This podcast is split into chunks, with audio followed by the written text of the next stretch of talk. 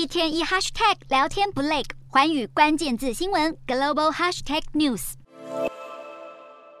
每年年末最大盛会——纽约曼哈顿时报广场跨年晚会倒数计时，迈入二零二三年，现场民众欢声雷动，喜迎新年到来。不过，本该充满欢乐气氛的跨年夜，却突然乐极生悲。目击者表示，一名手持弯刀的嫌犯，当地时间十点多闯入时报广场附近的一个安检区，挥刀砍伤三名警员，其中一人是前一天才刚从警校毕业的菜鸟警员。很不幸的，在执勤第一天就因公受伤，头骨骨折。所幸三名受伤警员紧急送往医院。后后都脱离险境。警方指出，嫌犯是一名来自北部缅因州的十九岁青年，目前正在调查犯案动机是否与伊斯兰极端主义分子有关。纽约跨年袭击案后，短短一小时，美国东南部阿拉巴马州还发生更惨烈的致命枪击案。事件发生在阿拉巴马州莫比尔市，警方在距离跨年不到一小时接获通报，指出距离当地跨年活动现场不远处传出枪声。他们赶到现场时，发现一具遗体，还有好几人中弹受伤倒在一旁。至于嫌犯，则早已逃之幺幺，犯案动机为何，目前还有待厘清。不止美国跨年夜传出憾事，东非国家乌干达首都康培拉一座购物中心，还有大批民众为了观赏跨年烟火，在一条狭窄通道争先恐后推挤，引发踩踏意外，过程中多人窒息而死。乌干达跨年活动因为疫情影响而停摆两年后，终于在今年重磅回归，但谁也没料想到，民众解放欢庆之际，却粗心大意，演变成死亡悲剧。